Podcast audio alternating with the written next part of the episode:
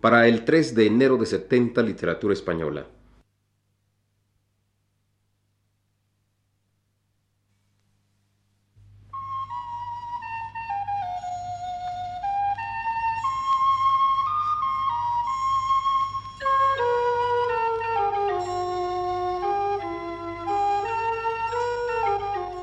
Amable auditorio, muy buenas tardes.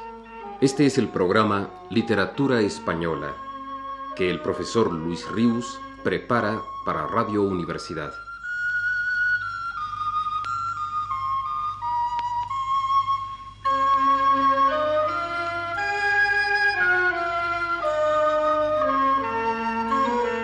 El profesor Luis Ríos nos dice, Seguiremos hoy comentando el libro de José Marra López, Narrativa Española fuera de España.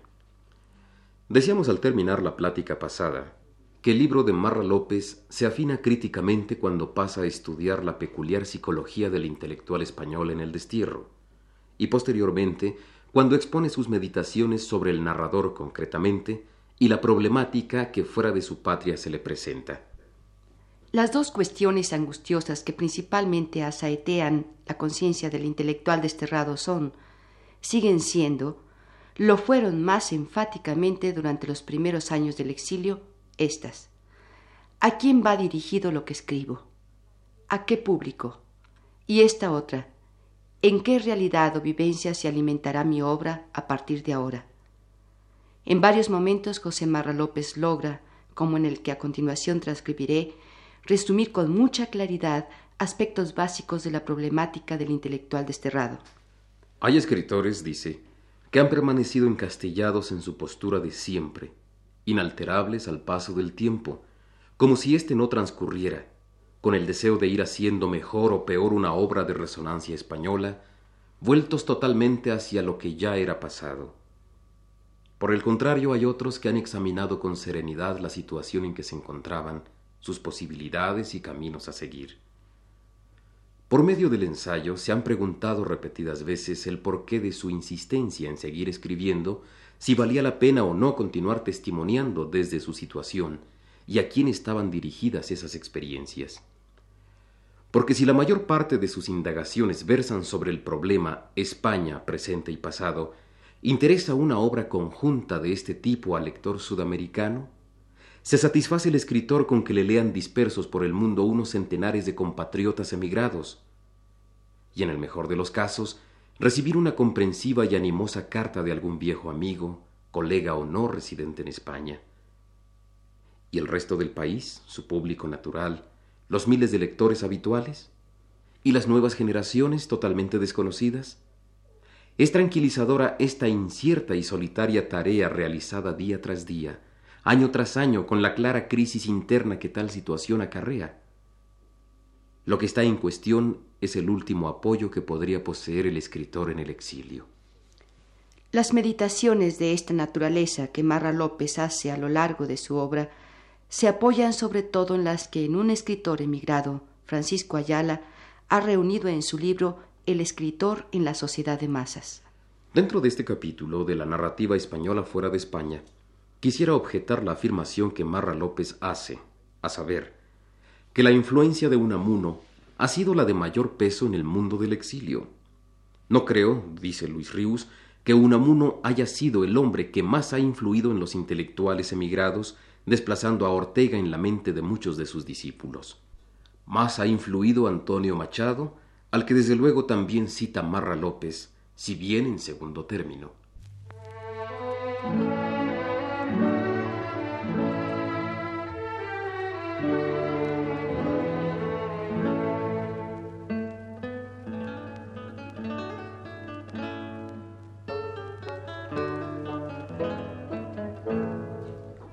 Ojeando las revistas de los emigrados esto puede notarse, ya que las menciones a Machado, estudios de su obra, elogios de su vida y lamentaciones de su muerte, citas de sus escritos son, con mucha diferencia, más frecuentes que los de ningún otro escritor español. La importancia de Unamuno ha sido, en efecto, grande, pero menor que la de Antonio Machado. Había por lo pronto una razón histórica para que así fuera. La total identificación de Antonio Machado con la causa republicana que lo condujo primero a la intervención con su palabra en defensa de la República, ya fuesen discursos, artículos o poemas, que después lo llevó al destierro en condiciones lamentables y por fin a la muerte en un pueblecito francés pegado a los Pirineos. La actitud política de Unamuno fue, en cambio, a los ojos de una buena parte de los emigrados, un tanto ambigua. Y no obstante su valiente declaración y sobrecogedor discurso en ocasión del festejo del 12 de octubre de 1936 en la Universidad de Salamanca, en los emigrados pesó durante varios años el recuerdo del Unamuno distanciado y aún detractor del proceso que había seguido la administración republicana. Si hubiera que señalar el libro de cabecera de los intelectuales españoles durante los primeros años del exilio, creo, dice Luis Rius, que este sería Juan de Mairena. Antonio Machado como maestro y ejemplo, y Federico García Lorca como símbolo trágico, son los dos grandes nombres que han acompañado a los emigrados españoles por el mundo. Después de ellos, entre los miembros de la generación del 98, Unamuno, sí el primero, y enseguida don Ramón del Valle Inclán. Otro símbolo trágico de la emigración llegó a serlo Miguel Hernández. Y en fin debe anotarse también el reencuentro de los intelectuales españoles emigrados con la obra y la personalidad humana de don Benito Pérez Galdós. El suyo fue, por cierto, el nombre que llevó la ya famosa librería de Arana.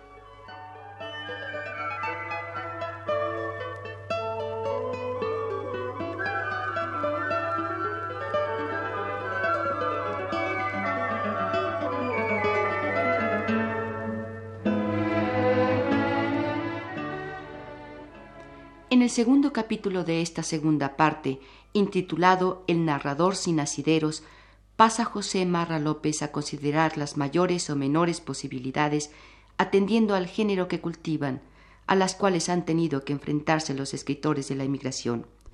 Apoyándose en las palabras de Vicente Llorens, que reflexionaba sobre el mismo punto al estudiar en su libro Liberales y Románticos la emigración española a Inglaterra en el siglo XIX, Nota Marra López que entre todos los escritores han sido los autores dramáticos los que se han visto más afectados por la ausencia de ese público nacional propio y también por la ausencia de motivaciones asimismo nacionales en la creación de su obra.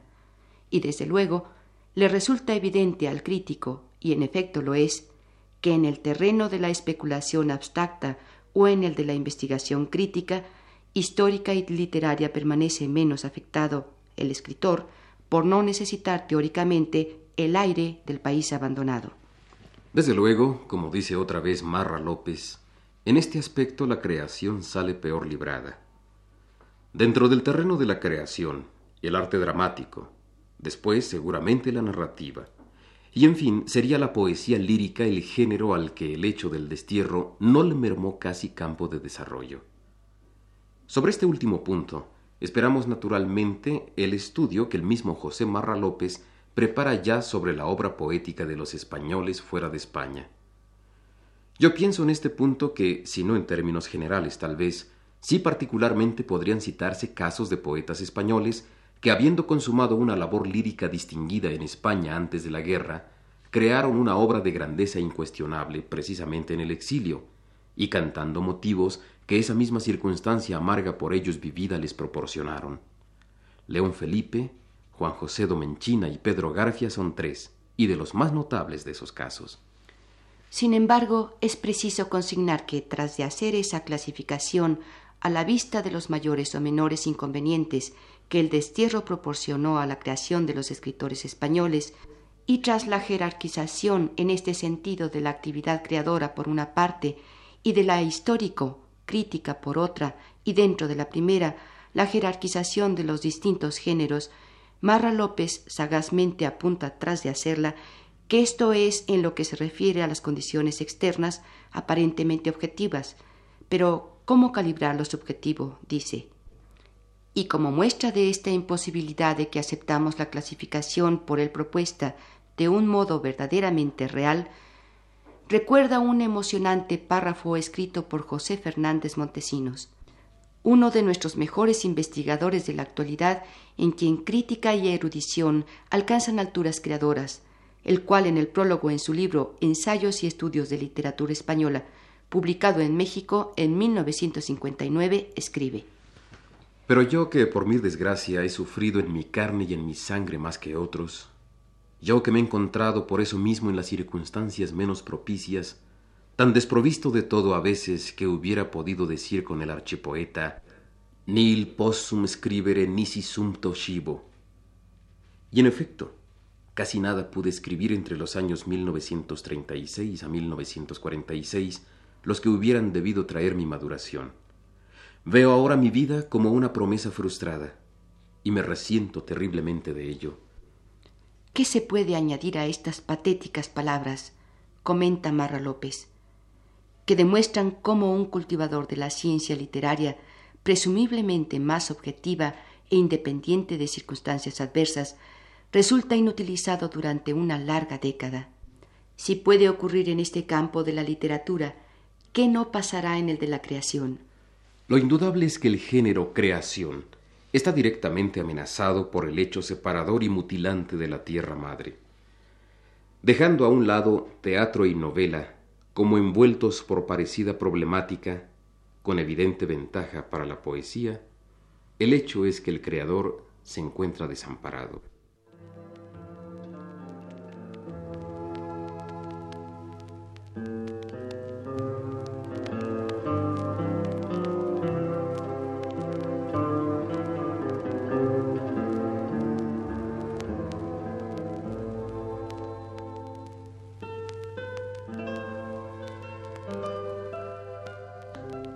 En el capítulo tercero de esta segunda parte de narrativa española fuera de España, intitulado El narrador emigrado en acción y con el cual concluye la larga y admirable introducción de este libro, José Marra López ordena sintéticamente los distintos caminos. Los caminos posibles, los llama él, que la narrativa española desterrada ha seguido y que agrupa en cuatro grandes apartados. El pasado, el presente, abstracción, intelectualismo y simbolismo, y por fin la España inventada y el problemático regreso, cada uno de los cuales muestra a su vez una compleja gama de manifestaciones variadas que el crítico desenreda con certeza y claridad en estas páginas. Después de esta larga introducción, pasa José Marra López a estudiar la obra en particular de los que él considera los narradores más representativos y valiosos de la España peregrina, y que son Rosa Chacel, Esteban Salazar Chapela, Max Aub, Francisco Ayala, Arturo Barea, Ramón J. Sender, Segundo Serrano Poncela y Manuel Andújar. No cabe ya, para terminar, repetir el elogio que de esta obra de José Marra López, narrativa española fuera de España, hice ya el sábado pasado. Si acaso terminaré hoy recordando que ha sido este autor el primero en España que ha intentado con su libro reincorporar a la historia de la cultura de su patria el estudio de la labor de sus compatriotas dispersos por el mundo. Eso solo pondera la importancia que tiene.